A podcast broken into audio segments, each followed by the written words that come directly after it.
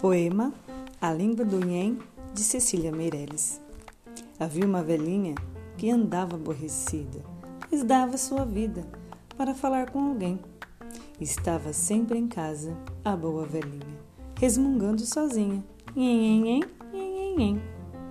O gato que dormia no canto da cozinha, escutando a velhinha, principiou também a miar nessa língua e se ela resmungava, o gatinho acompanhava.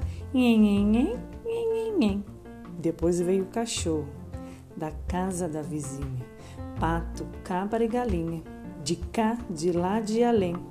E todos aprenderam a falar noite e dia naquela melodia. Nhen, nhen, nhen, nhen, nhen. De modo que a velhinha, que muito padecia por não ter companhia, nem falar com ninguém.